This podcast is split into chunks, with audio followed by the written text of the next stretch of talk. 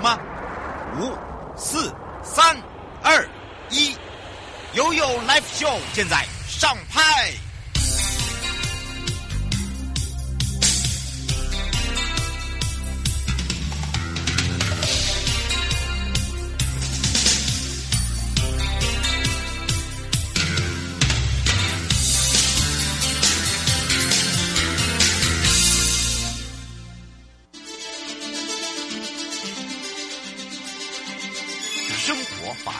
Go Go Go！你我生活的好伙伴，我是你的好朋友哦。我是你的好朋友瑶瑶，再度回到了 You Live Show FM 零四点一正声广播电台，陪同大家开放零二三七二九二零，让全省各地的好朋友、内地的朋友、收音机旁边有网络上的朋友呢，我们一同来了解我们今天要讲的这个话题哦。那么当然我们讲到了这个个人资料保护法，你了解多少？那针对的保护的内容有哪些呢？我们今天呢也要来让台北地检署高淑梅检察事务官哦，来让大家更明了、更清楚。所以我们赶快来让淑梅检察官。跟大家打个招呼，哈喽，哈喽，瑶瑶好，各位听众大家好，我是台北地检署的检察事务官高淑梅。是，今天淑梅呢要来跟大家分享的就是个人资料保护法。在讲之前呐、啊，大家对于这个保护这两个字一定要多加的了解，对不对？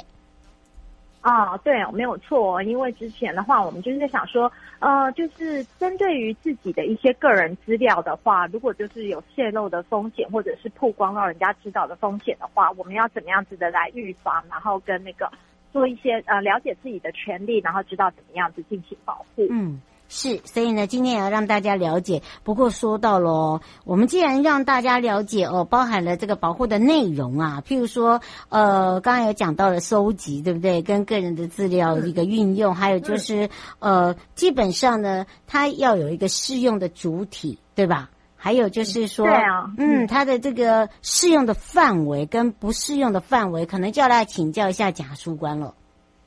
啊，好，没有错。刚刚那个瑶瑶的话已经很清楚的说明了，就是说。呃呃，个人资料的话要怎么样子的利用、收集跟处理哦？主要就是有我们刚刚讲的这三种形态哦。那你要使用呃收集，然后跟处理的话，那有哪一些相关的规定呢？那那个我们的相关法律都有规定。那至于主体的部分的话呢，以前呢、就是只限于一些公务机关。那其实现在在修法的几次之后呢，都有限于呃都有扩大到了非公务机关的部分哦。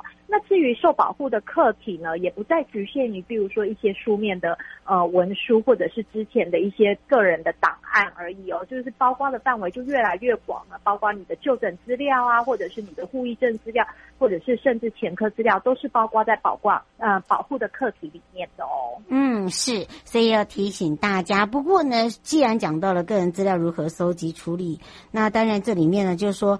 哎，我们要让大家了解个个资法了，因为个资法里面又有分为哦。哎，你是属于公务人员还是不是公务人员？还有就是呃，有关于哦，通常会用到个资法。哎，可能就是呃，为什么会有个个资流出去？可能他就是会有填一些表格啦，呃，或者是说呃，在呃这个填一些问卷的时候，就把自己的资料给出去了，对不对？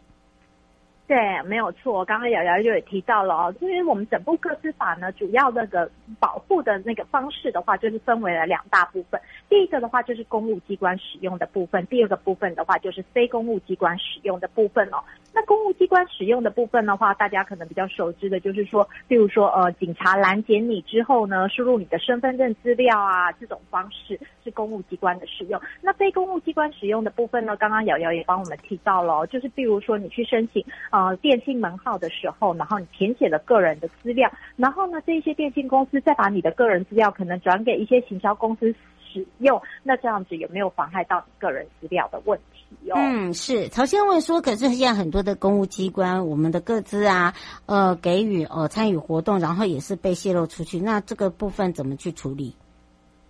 呃，这个部分的话，因为我们现在的那个呃保护资料呃个人资料保护法的部分呢，并没有说、呃、明文的有行政的责任哦，所以这个部分一样只能够回归到我们的民事还有刑事去处理哦。也就是说，如果说你的个人资料有被泄露的话，是可以采取民事的侵权行为的保护，请求赔偿哦。那另外的部分的话，就是要那个刑事来侦办这部分的刑事责任这样。嗯，是。吴先生说，请问一下，各自法里面，那像基本上我们自己是当事人的话，我们有什么样权利？如果我们权利受损的话？啊、如果说是你个人资料的话呢，首先在受损的前阶段的话，是你可不可以要求使用你的个人资料？这个部分的话，法律是有明文规定的哦。也就是说，比如说你提出你的申，提出书面的一些申请的话，是可以向户政机关啊，或者是地政机关调取你自己个人资料哦。那如果说你的个人资料被妨害的话，你是可以提出那个呃请求停止妨害的。这个部分哦，那如果说呃，首先的话，可能就是透过警察，然后去做这样子的告诫，那不然的话，可能就是可以提起民事的诉讼。嗯，卢小姐说，如果说是因为呃这个个资被泄露，然后导致自己呃这个呃个资被泄露之后还被诈骗的话，那这个责任是应该是谁的？呃，那我们就是要必须要厘清说，呃，泄露的源头是是哪一个单位哦？那例如说的话，就是像刚刚瑶瑶所说的，你去申办一个呃电信门号，但是这个呃你授权的范围的话，可能就是只有在电信使用，但是电信机关可能它是一个呃，例如企业团体的话，它可能会提供给它的相关企业去做行销，那可能就是要看一下是从哪边泄露出去的这样子，嗯，然后再来追溯源头进行。究责，嗯，这个就责可能就是要变成说要查清楚了啦，对不对？不是我们说的算，对，因为这里面还会牵扯到民事跟刑事的部分哦，不是那么单纯，应该要这样说嘛，对吧？哎，对，没有错。不过倒是可以了解了，嗯、这个违反这个所谓的呃这个个资法的话，它还是有它的责任存在。譬如说在刑事上面，或者是在呃民事上面，倒是可以请呃这个检察事务官来提供给大家。因为在刑事上面，可能就跟我们的公务机关是有相关吧，对吧？啊、嗯，对，公务机关除了有公务机关相关的话，是其实民间的单位也是会有些，也是会有。受各自法规范的，尤其是在最近这一次修法的话，更扩大了非公务机关利用的那个范围哟。所以说，因为呃，就是说，比如说你取得，比如说你上健身房，然后你提供了你个人资料，健身房可不可以再把你的资料拿去呃，就是转给别人做其他的行销哦？那因为现在呃这个状况就是越来越频繁，所以我们在最近这一次五月的修法的时候，也把那个呃适用的范围更加的扩大了，就是所有的企业取得你的资料之后，并不可以。擅自作为呃目的以外的使用哦，那刚刚瑶瑶已经有提到了相关的责任的话，我们就是会从民事的求偿方面，如果说你认为你的个资被侵犯了的话，那是可以向公司或者是向呃警察机关或者是其他的公务机关提出呃求偿的申请哦。那在刑事的话，也是会有刑事上面的刑责的哦。嗯，是，而且基本上呢，就是要看你的事情的大小哦，去赔这样子的一个。呃，这个赔偿对不对？啊啊，对，是没有错的。我们相关的赔偿的规定的话，都是有那个在法律里面有规定的非常清楚的。嗯，方小姐说，可不可以请检察书官提醒，就是在修法的重点，还有就是这次修了哪一些是跟呃民生是有比较关系的？呃，这一次修法的话，其实主要就是两个重点，然后主要的话就是有提到那个罚则的部分，那再来的话还有就是刚刚呃跟那个各位提到的哦，就是非公务机关的部分呢，我们适用的范围就是越来越广的，不止就是剩。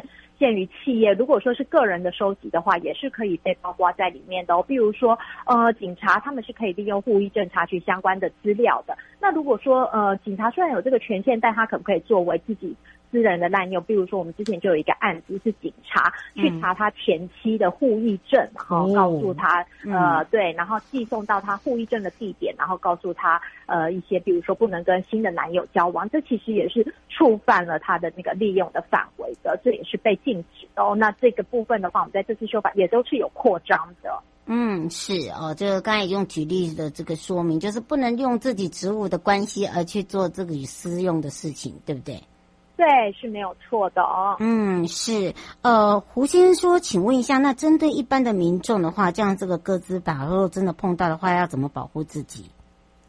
呃，首先的话呢，就是我们刚刚有讲过，你可以先跟警察反映说，就是你的个人资料好像就是有被侵犯了这样子，然后警察可能可以进行一些的收证以及告诫。那如果说在这个部分的话呢，你认为说你可以提出实际的那个呃，就是受到损害的内容的话，你是可以提起民事的诉讼啊，来请求金钱上面或者是精神上面的赔偿的。嗯，他说这样的这个成功率高吗？呃，这个部分的话，其实就是民事的话，就是主要就是涉及到了举证责任了。那如果说你可以很清楚的举证，就是说，例如说是没有经过你的同意的，或者是他的使用的范围是已经超过了他收集的权限的话，这个部分是有胜率的。嗯，是哦，所以呢，这个也是呃，让苏梅检察官来提醒大家。最后，苏梅检察官有没有要补充的地方，以及也提醒提醒我们这些民众跟听众朋友？嗯，好，没有问题哦。其实就个人资料法哦，就是其实最重要的重点就是在你有没有授权让那个公务机关或者是非公务机关来使用哦。所以说，像呃我们在申请一些相关的文件的时候，其实都是要填写同意书的。那其实有时候同意书都是密密麻麻的，所以我们就没有注意看说我们到底授权到了什么样子的地步哦。嗯，对，什么样子的范围哦。那所以说，这可能就是会变成之后业者来主张说，哎。哎，你可能就是已经有授权了，所以说，其实，在现在就是大家对于法治观念越来越提升的同时哦，所以针对这一些的申请书，其实如果真的是有时间的话，是可以仔细来看一下跟研读的，尤其是跟钱有关的哦，这个是对这个跟自己的 权利有关，甚至呢，你要提供资料给大家的时候，或者是给公司的时候，你上面要做什么什么什么事务要做的，你都可以把它写上去。好，这个是什么使用？好，比如说身份证，你可以下面就写哦，这个给提供给做什么使用这样子。对，仅做什么？仅做，比如说呃，查询户役证使用，仅做申请信用卡使用这样子。就是把它写清楚，就不会被人家盗用了，很难呐、啊。对，对，没有错、嗯。你也不用怕说，哎，他说这上面写字，我们不是叫你写在正中央，我是叫你写在下方，嗯、好不好？就是大家就会知道 哦，这个是做什么使用的。好，这个这个变说有依有依据啊，这也是保护自己的地方了。我也要非常谢谢呃台北地检署高淑美检察官哦，陪伴大家，也让我们的听众朋友可以更多的了解。我们就下次空中见哦。谢谢瑶瑶，谢谢各位听众，拜拜，拜拜。全民防诈，阿 Sir 来了。大家好，我是台北市大安分局分局长王宝章。遭诈骗不分年龄层，要小心，提高警觉，保障自身财产安全，别被高获利的诈骗手法骗了。审慎判断投资管道，确保资产安全。开心买卖货品要警惕，一夜市广告被骗，损失很惨痛，请慎选有交易支付平台的商家才安心哦。投资股汇市赚钱机会难得。心动时要小心，要多花点时间确认风险，保护自己的钱财。台北市大安分局关心您。各位亲爱的朋友，离开的时候别忘了您随身携带的物品。台湾台北地方法院检察署关心您。